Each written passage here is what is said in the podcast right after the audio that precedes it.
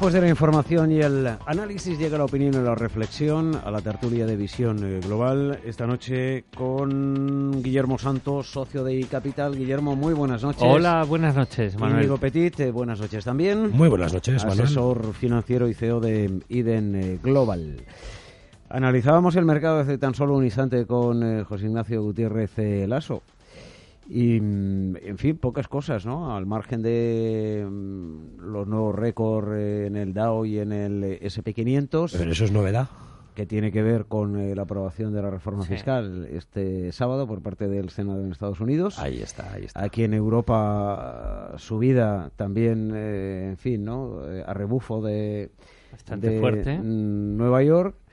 Mm, pero sin catalizador eh, alguno, ¿no? Que, que, nos saque de los movimientos laterales en los que estamos inmersos ya desde hace algún tiempo, Guillermo. No, bueno, eh, eh, hoy ha sido el calentón, ¿no? De, del efecto reforma fiscal que, que, del que hemos hablado aquí ya, pues en varios varias semanas eh, de visión global, pues eh, yo creo que todo durante todo el mes de noviembre como mínimo.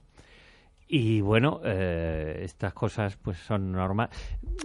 Donald Trump no se caracteriza precisamente por el éxito de sus medidas en el plano legislativo y claro, había bastantes analistas que decían que finalmente esto podía no salir, ¿no? Como sí que ha salido, pues el mercado ha reaccionado con un poquito más de, ímpetu, ¿no? Eh, ya veremos, ¿no? Esto tiene efectos colaterales, buenos, malos, regulares. Eh, para mí el mejor efecto, que todavía me lo tengo que estudiar exactamente cómo ha quedado, es la repatriación eh, de beneficios, de dinero, de tesorería de las empresas multinacionales americanas a Estados Unidos porque eso sí que supone una entrada de dinero en Estados Unidos muy importante y podría generar bastante, eh, digamos, dinamismo en la economía americana en, distintos ámbitos, ¿no? Pero bueno, eh, lo dejamos ahí en stand-by eh, hasta qué punto la norma establece, obliga, facilita, mm, ya veremos cómo que ha quedado, esa repatriación de beneficios de empresas americanas fuera de fuera de Estados Unidos que los tienen entre otros sitios como sabemos en Europa, en Irlanda y en algunos países pseudo paraísos o paraísos fiscales. Eso por un lado. Luego, por otro lado, estará el dólar. Ya veremos cómo va reaccionando el dólar. Pero, eh, y con esto acabo, el gran eh, factor de incertidumbre va a ser cómo reacciona la Reserva Federal. Eh, lo que está haciendo Trump es calentar la economía y quizá provocar eh, una subida excesiva, ya veremos, del déficit americano.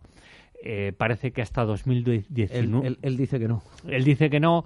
Eh, para que eso no pase, se ha tomado una medida que es aplicar la reducción de la, la bajada del impuesto de sociedades en 2019 pero claro, eso tiene una pequeña trampa, ¿no? Eh, de hecho, en parte beneficia a las mayores corporaciones. Eh, hoy eh, estaba subiendo mucho más el Dow Jones que el Standard Poor's. Las grandes compañías del, del Dow Jones, las, las, las Cisco, las, las Apple, las, bueno, pues la, Visa, todas las grandes estaban pues doblando en, rentabilidad ese índice Dow al índice Standard Poor's. Mm. El motivo es que se está descontando de alguna manera que las grandes compañías en 2018 van a aprovechar a tope, llamémosle, las deducciones que ahora mismo la ley fiscal americana permite. Eh, esas deducciones se supone que van a desaparecer en buena medida en 2019 cuando baja el corporate tax. De manera que las grandes compañías se van a seguir beneficiando de esas deducciones en 2018. Esa es una interpretación que hago de por qué el Dow Jones, las grandes compañías están doblando en rentabilidad hoy a Alexander Poor's, que es más general, ¿no? Y eso que conforme nos acercamos al cierre de la sesión, los avances se van moderando. normal se también. Van moderando, ¿eh? del punto porcentual... Eh, em, que en un momento determinado alcanzaba el Dow, hemos pasado a seis décimas. Que no está mal, que real, es no otro mal. récord, sí, pero... 24.379 y a dos décimas y media el SP500 eh, cuando hace una hora estaba prácticamente en medio punto porcentual. Ha pasado algo parecido también en algún índice europeo. Pero el, eh, para mí la clave, repito, es el tema de la Reserva Federal, 13, 14, 15 de diciembre, y ver un poco cómo, eh, digamos, digiere este cambio eh, de, de- capacidad de, genera- de, recaudar que, supone esto para Estados Unidos, que duda cabe que, que va a... Y eh, hasta qué punto la capacidad de repago, ¿eh? cuando tú menos impuestos recaudas, tu capacidad de repago se puede poner o no en duda, no se va a poner en duda, por supuesto, Estados Pero mengua, ¿no? O- mengua y luego... eh, Hay que saber explicarla bien, yo creo. Sí, y, y, y, y en qué medida puede encarecer el coste de la deuda americana, ¿no? Exacto. a ver. No, hombre, yo creo que era una medida que, pues la semana pasada yo recuerdo que, que, que dábamos casi por, por hecha, ¿no? Eh, bueno, sin duda va a ser un impulso para la economía americana que yo creo que, que de lo que eh, de- anda, yo creo que de lo que menos necesita precisamente eran impulsos, ¿no? Yo creo que tenía muchas cosas y tiene sobre las que seguir apoyándose y esta es, es, es una más. Veremos, como comentaba Guillermo, que yo creo que lo ha explicado eh, meridianamente claro, eh, veremos cuál es la repercusión que puede tener esto en dos activos muy importantes, en el dólar, eh, que no olvidemos que tiene efectos además en otras muchas variables y situaciones de mercado, entre otros su cambio con el euro, por supuesto, a ver qué efecto tiene y cómo también afecta pues al petróleo, por ejemplo, que es otro eh, activo con una eh, gran correlación ¿no? con el con el dólar históricamente. Lo que sí que me llama la atención, y sobre todo porque acabo de buscar en internet la gráfica del Dow Jones, ¿no? Y uno lo, lo ve y sorprende que, que en 10 años prácticamente el máximo de 2007 estaba en torno a los 14.000 puntos, no llegó, si no me equivoco, eh, y estamos cerca de los eh, 25.000 a final de año, es decir, que ha faltado poco para duplicar ese nivel desde el máximo de la crisis. Ojo, desde el máximo. Desde el mínimo eh, que hubo en, en, en 2008, que fue en torno al 7.600 puntos, ahora estamos por encima de 24.000, estamos multiplicando por más de tres. Es decir, que, que el recorrido que lleva eh, bueno, pues la economía americana, reflejada en parte por el, el Dow Jones, es, es brutal, ¿no? Y la, la clave yo creo que va a estar en la gestión de la volatilidad, la complacencia derivada de los cambios en la política monetaria en Estados Unidos. La respuesta que tanta duda pues traía a la mesa Guillermo, ¿no? Pues de la Reserva Federal a todo esto y cómo puede afectar en esas variables macro que tanto sigue eh, eh, pues la Reserva Federal pues eh, bueno pues será un motivo de análisis y ayudará mucho también a determinar cuál puede ser la reacción al final una población con mayor renta disponible eh, bueno pues genera cambios en la economía Consume más. consume más, eh, puede invertir más, puede, en fin, modificar ciertos factores eh, que, además cambian rápidamente. O sea, al final el- este tipo de cambios fiscales, cuanto antes eh, tengan lugar, sobre todo en la parte minorista, ¿no? Ya comentaba Guillermo que hay parte que se deja para 2019, pues en la parte, digamos, de, de- de- las personas físicas, eh, bueno, pues sin duda alguna, pues tienen muy buen efecto en un consumo que en Estados Unidos ya es muy bueno, ¿no? Al final, eh, yo creo que como en otras economías desarrolladas, su mayor reto está en aumentar los salarios, en conseguir que los contratos de menor calidad vayan mejorando esa calidad, como sucede si nos fijamos y lo pensamos, es un poco el mismo debate que hay en Europa, ¿no? También en Alemania, que se pone como ejemplo de empleo, pues el principal reto es ese, ¿no? Mejorar la calidad de algunos de los contratos de trabajo que, que- que se están generando durante los últimos años. Y en esa línea, pues la verdad es que esta medida puede impulsarlo mucho, ¿no? Al final, un mayor consumo supone mayor renta para las empresas y eso debe ayudar y fomentar el incremento de, de, de los salarios, ¿no? Que al final yo creo que es una de las medidas que no sé si Trump o alguno de sus asesores, pero creo que por esa vía puede, puede funcionar bien. Bueno, hablabais antes de la divisa y del petróleo. En la Sí. divisa el euro se deprecia frente al dólar Sí, un poquito. y los futuros del eh, crudo vienen eh, pues eh, con caídas. Hmm. Eh, ha perdido los 63 dólares el eh, Bren y los 58 el eh, West Texas. En ambos casos los futuros se dejan punto y medio el West Texas, dos puntos el, el de referencia aquí en Europa. Hmm. Bueno, el petróleo no va a subir. Eh, el, jueves, creo que fue, pasado. La reunión de la OPEP. La reunión de la OPEP con los no miembros, especialmente Rusia. Eh, bueno, pues, pues muy tibio, ¿no? A efectos de, acuerdos finales. Y bueno, eh, eso no va a provocar un, un relanzamiento del precio del crudo y, luego lo que hemos comentado también aquí alguna vez es que eh, la capacidad ociosa americana en, en, la industria del shell eh, es un ancla para eh, que los precios del crudo vuelvan realmente a una tendencia claramente alcista, ¿no? la cual no beneficia quitando a los productores, no beneficia casi nadie, ¿no? Porque lo que queremos es un petróleo no muy caro, tampoco muy barato porque eh, acarrea problemas un precio excesivamente bajo en, en, especialmente en, algunos eh, sectores y subsectores del, del, high yield en Estados Unidos y en algún otro sitio y también acarrea problemas en algunos países emergentes ¿no? con lo que el nivel actual bienvenido y de hecho da estabilidad y crea eh, ese, ese sentimiento de que la inflación eh, o esa percepción de que la inflación puede seguir controlada, ¿no?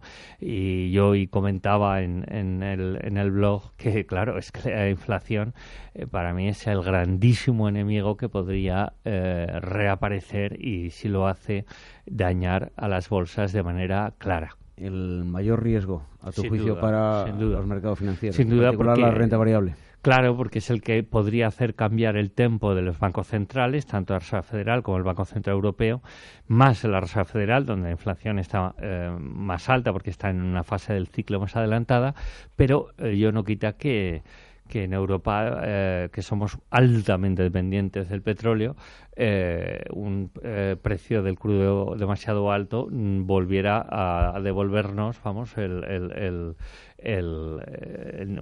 pues el alza tradicional en Europa, especialmente en España y en, los países mediterráneos, de, de, los precios que realmente eh, pues eh, ha sido el castigo de nuestras economías durante muchos, muchos lustros. La energía siempre nos ha costado mucho, mucho dinero a los españoles frente a otras economías europeas. Y ahora la tenemos más o menos controlada, pues esperemos que siga así. En todo caso, ya digo, eh, si no siguiera así, los bancos centrales eh, subirían tipos de manera más agresiva, especialmente en Estados Unidos. Y el gran problema de los bancos centrales, no olvidemos, es que los tipos están tan bajos que si hay que subir tipos y viene una recesión, a ver con qué munición vuelvo yo a reactivar la economía te has descargado, pero si viene otra oleada de enemigos, mm, te va a dar tiempo a volver a cargar el, la escopeta para, para, para, hacerles frente. Esa es la clave, si, si van a tener ese tiempo necesario, ¿no? Es lo, que... busca la Fed con estas subidas. Y,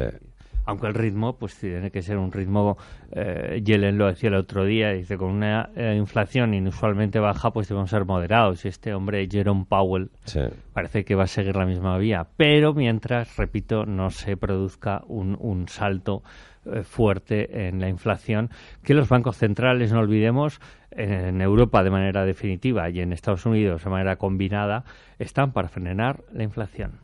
Bueno, en Europa mm, es el objetivo principal. Es el número uno, sí. yo, hombre, yo creo que, que, ya, no solo eso, además yo creo que en, ambos casos, a ambos lados del Atlántico, al final, que suele decirse, tienen contemplado ese escenario. Es decir, eh, en un momento de una inflación fuerte, pues estoy convencido de que, bueno, son capaces, primero, que es muy difícil que se dé un repunte de inflación sin que el Banco Central Europeo o la FED tengan ninguna opción de actuar. Es decir, ese aumento de la inflación se produce progresivamente, semana a semana, y se pueden tomar muchas medidas de forma rápida, etcétera, para intentar frenarla, aunque es verdad que bueno, pues conviene mm, eh, mucho más tener esa munición disponible, bien seca, bien preparada, con, con todo el, digamos, el, arsenal listo para que si viene la inflación le puedas hacer frente, pues como has hecho siempre eh, en fin, con tranquilidad. Yo creo que al final una de las cosas que mejor han venido a los mercados y que en parte mm, también apoyan la complacencia es la planificación de la comunicación de todas las acciones de, de ambas instituciones. ¿no? Y mientras yo creo que sigan en esa línea, tanto para la parte de subidas como para una posible reacción ante un incremento de la inflación, pues eh, yo creo que será un éxito en todo caso. Al final se ha demostrado que comunicar las cosas a los mercados de una determinada manera es mejor que hacerlo todo, digamos, a hechos consumados, ¿no? hemos subido, bueno, pues es mejor avisar las cosas con tiempo para que la gente se prepare y evitar eh, grandes movimientos. Dicho esto, el petróleo al final yo creo que es uno de los, no el petróleo como tal, sino la energía, ¿no? Que yo creo que es un gran un gran debate en el mundo desarrollado por un lado porque Estados Unidos quiere ser autosuficiente y eso puede hacer cambiar mucho. Lo es, lo es. Bueno, lo es, lo es. De hecho, sí, desde el año pasado además, si no recuerdo mal, eh, eh, es autosuficiente energéticamente, lo cual cambia mucho el, vamos a decir el paradigma del, del sector energético en el en el mundo, mientras Europa sigue creciendo, pero sigue siendo igual de dependiente con unos países productores, pues en fin, con algunas crisis, algunos debates de futuro sobre cuál es el futuro de los de los de los combustibles fósiles, ¿no? Eh, a 200 años vista, vamos a decir, o no tanto, quizá 50 a lo mejor les preocupa. Entonces yo creo que es un debate muy interesante y que fije, el otro día, el fin de semana, hubo un especial en alguna cadena nacional sobre los precios de la energía que pese a esa estabilidad del petróleo, pese a toda esa situación, en España pagábamos, creo que recordar, unos 50 euros más al año por la, por la electricidad que el año anterior. Y eso tiene mucho que ver con el petróleo también, con la distribución de, combustibles en España y de la legislación, por supuesto, que en este caso es una lacra tremenda, ¿no? Muy, muy importante. Pero el petróleo es el gran debate. Eh, yo creo que hay un debate tecnológico de fondo, científico, de investigación, de energías alternativas y puede ser eh, esperemos que no, pues eh, uno de los motivadores de, de la inflación si, si esa situación se dispara. Con todo parece que se instala en el rango de los ¿qué diríamos, Guillermo? ¿45, 60 dólares más o menos? ¿65? Sí, 50, 50 60, Y, sobre los 60 suele frenarse y volver otra vez más bien al terreno 50. Eh, lo que se acentúa es la diferencia entre el Brent y el, y el Texas, ¿no? Que se ha vuelto a los 4 o 5 dólares, que es mucho, ¿no? Sí.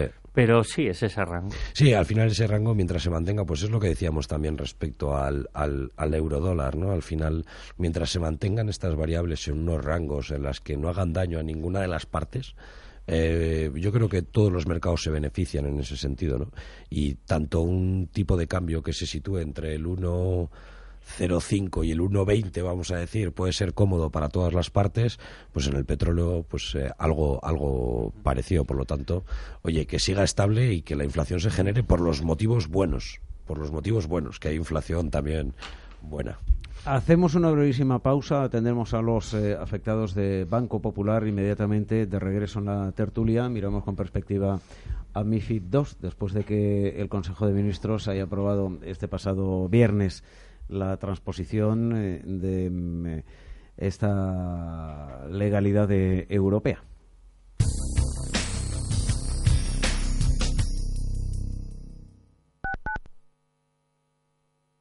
Descubre una mejor forma de invertir con Finanbest, agencia de valores. 50.000 fondos seleccionados para ti, monitorizados día y noche, con menos costes y más rentabilidad en asociación con el mayor banco de Europa. Entra ahora en finanbest.com y gestiona tus ahorros en un solo clic. Mafre Gestión Patrimonial, la plataforma con más de 15.000 fondos de inversión para que elija los productos que más se adecúen a su perfil solvencia, seguridad, diversificación e independencia. Reciba de nuestros especialistas las mejores recomendaciones según su inversión. Mafre Gestión Patrimonial, su gestor global de confianza. Mafre, colaborador de Alicante, puerto de salida de la Vuelta al Mundo a Vela. Cocina mediterránea con toques renovados en Restaurante al Punto, donde el protagonista es el producto de temporada y que además ofrece menús de empresa adaptados en producto y precio al gusto del cliente. Restaurante al Punto, Avenida Machu Picchu 85 en Conde Orgaz, servicio de aparcacoches y una terraza para disfrutar todo el año. Reservas 91 314 47 o al punto 85.com. Protegidos Radio, todos los martes de dos y media a tres y media de la tarde con Pedro Gómez, tu director de seguridad hablaremos de la prevención de robos, hurtos, estafas y siniestros, el bienestar de los ciudadanos, la seguridad y protección de sus familias, hogar y empresas es lo más importante. Escúchanos, queremos protegerte los martes de dos y media a tres y media de la tarde aquí, en Radio Intereconomía. Radio Intereconomía. En cada momento la información económica y bursátil que le interesa. En todo momento, la información general que necesita.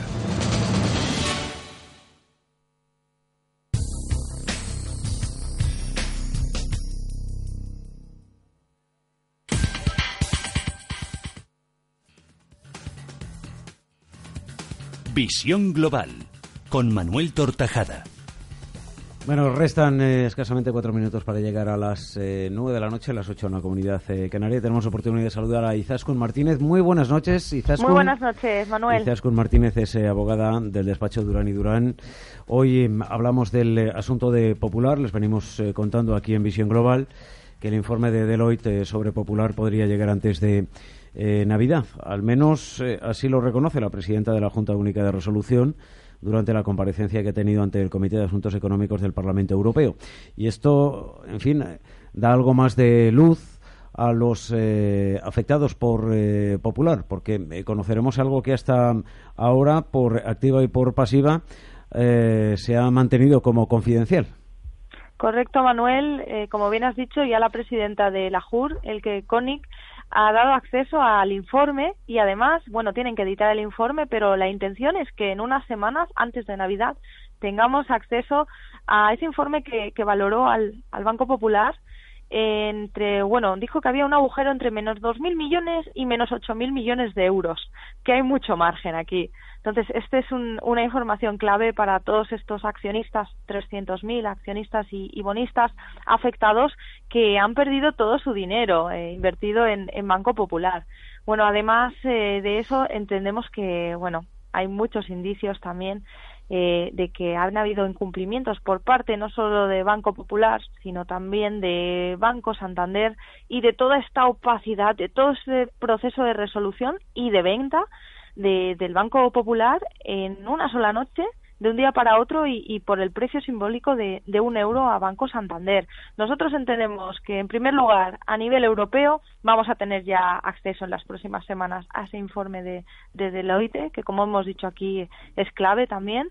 Segundo lugar, Audiencia Nacional aquí en España también se han admitido las querellas contra Ángel Ron, que era el anterior presidente de, de Banco Popular, y contra Saracho y contra, bueno, sus respectivos consejos de, de administración por tanto que entienden que hay muchísimos indicios de que ha habido supuestamente pues falsedad de las de las cuentas bancarias del Banco Popular y por tanto pues bueno eh, también hay muchas probabilidades de que por esta vía también puedan ser compensados los accionistas y bonistas de Banco Popular.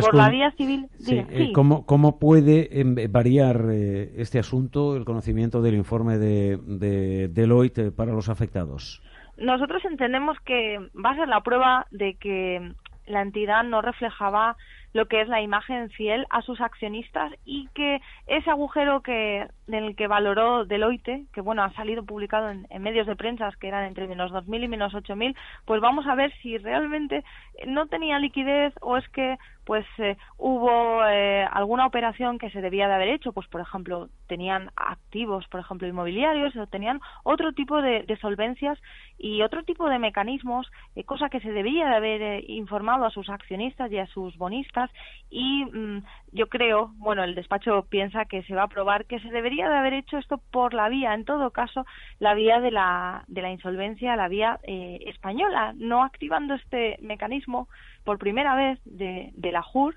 y llevando a la quiebra al, sexto banco español. Entonces entendemos que aquí han habido eh, varios incumplimientos y que este, este informe es, es clave para que ya en el primer trimestre de 2018 pues se lleve a cabo la judicialización del, del Banco Popular y nosotros repetimos también animamos pues a aquellos accionistas que todavía nos han puesto en, manos de profesionales pues que no lo dejen correr y que se pongan, eh, eh, bueno, que consulten con nosotros en consulta gratuita todas las acciones que, vamos a interponer contra el banco porque estamos, además de a nivel europeo, estamos también en esta querella de la Audiencia Nacional y bueno, estamos eh, confeccionando las demandas que vamos a interponer en la vía civil. Y una vez tengamos eh, también este informe de, la valoración de, de Deloitte y se haga público, pues bueno, tendremos mucha mm. más prueba de esos incumplimientos de, de la entidad financiera. Teléfonos. sí, eh, Manuel, el teléfono es gratuito para todos accionistas, bonistas, 983 3020. También tenemos nuestra página web, un formulario, nos pueden enviar su consulta, las tres W, duranyduranabogados.com y el correo electrónico de Manuel Tortajada, mtortajada.intereconomía.com. Pues recuerdo el número de teléfono gratuito 983-3020, que la primera consulta también es eh, gratuita a través de Durán y Durán eh, Abogados. Gracias, Izaskun Martínez. Muchas gracias a vosotros. Buenas Un abrazo. Buenas noches. Cuando viajo no renuncio a nada. Cuando hablamos de tecnología, quiero lo último, lo mejor. Con mis amigos, la confianza lo es todo. De mi banco, de mi banco lo espero todo. Deutsche Bank. Exigentes. Bienvenidos. ¿Por qué no pagas solo por lo que imprimes? En Fabricom te asesoramos sobre la impresora más adecuada para las necesidades de tu empresa. Ponemos a tu disposición la tecnología más avanzada y de mejor calidad, pero sin que tengas que comprarla. Además, incluimos todos los servicios y consumibles. Consúltanos y comienza a ahorrar a coste cero. Fabricom 911 57 17 70 fabricom.es Ahora con CaixaBank Pay puedes gestionar todas las operaciones que realices con tus tarjetas y pagar con cualquier móvil de la forma más fácil, rápida y segura. Descárgate ahora la app y empieza a disfrutar de todas sus ventajas. Infórmate en tu oficina de CaixaBank o en caixabank.es. CaixaBank. Nuestros niños se han portado muy bien y Papá Noel y los Reyes Magos lo saben. Por eso en el corte inglés les ayudamos. Reservamos los juguetes, los envolvemos para regalo y se pueden pagar con el anticipo que ofrece la tarjeta de El corte inglés, siempre al mejor precio. Todos tenemos ilusiones y Papá Noel y los Reyes Magos saben muy bien dónde acudir para que se hagan realidad. El corte inglés. El 1. El 2. El 4. A ver, planes de pensiones. ¿Alguien da más? Nosotros. El 7%. En Caja Rural te damos el 7% por el traspaso de tu plan de pensiones entre el 1 de noviembre y el 31 de diciembre de 2017. Ven e infórmate. Caja Rural de Zamora. Compartimos futuro. ¿Por qué no pagas solo por lo que imprimes? En Fabricom te asesoramos sobre la impresora más adecuada para las necesidades de tu empresa. Ponemos a tu disposición la tecnología más avanzada y de mejor calidad, pero sin que tengas que comprarla. Además, incluimos todos los servicios y consumibles. Consúltanos y comienza a ahorrar a coste cero. Fabricom 911 57 17 70. Fabricom.es en el Pozo sabemos que tú no dejas entrar en tu casa a cualquiera. Se necesita tiempo, confianza. Solo entra quien te hace sentir bien. Por eso nos has dejado entrar en tu casa. No somos una marca más, somos uno más de la familia. Gracias. El Pozo.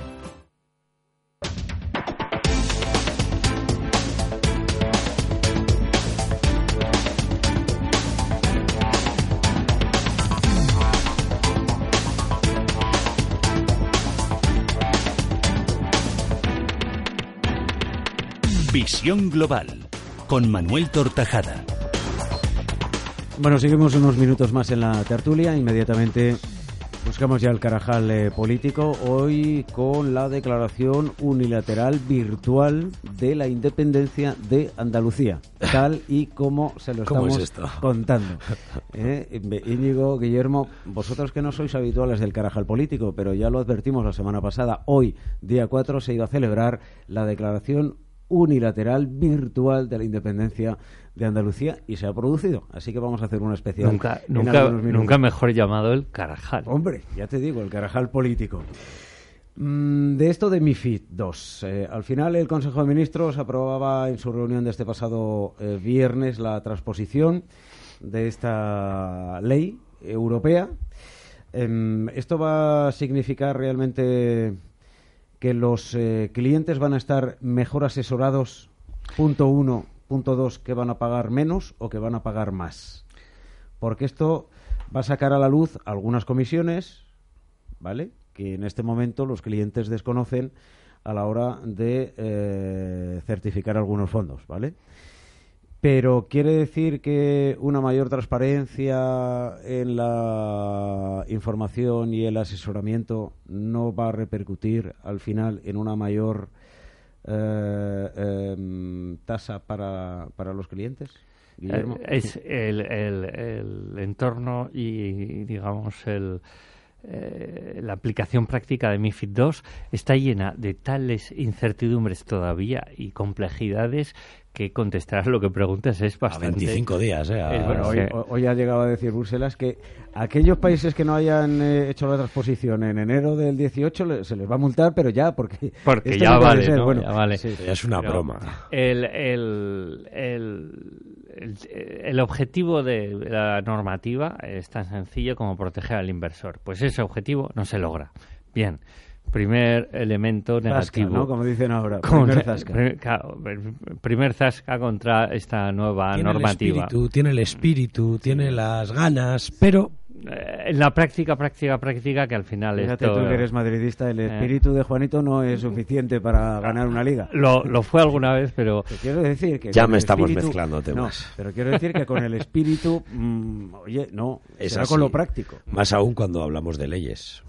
Por eso. Sí, sí. Las leyes que, atención, eh, la gente no tiene por qué conocerlas, eh, en toda su dimensión. Tiene que saber en qué le afectan porque sus propios intereses están en juego, pero no tiene que ser un experto. Bueno, pues MIFID 2, si no te conviertes en un experto, puedo asegurar a todos nuestros oyentes que la entidad no se lo va a poner fácil, porque además el, mundo eh, de la gestión y de los fondos y de los productos financieros tampoco lo pone nada fácil.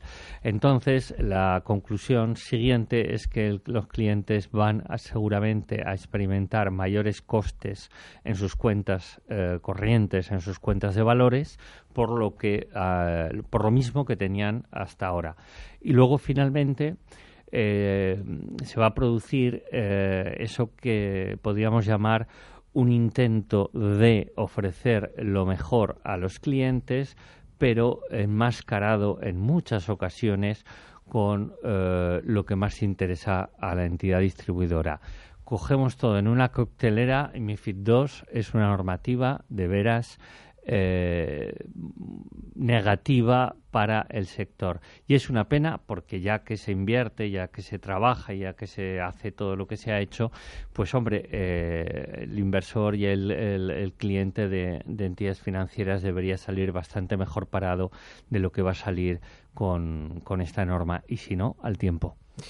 Bueno, las grandes entidades financieras eh, siguen actuando como lobby. Eh, bueno, y, van a, cuestión, claro.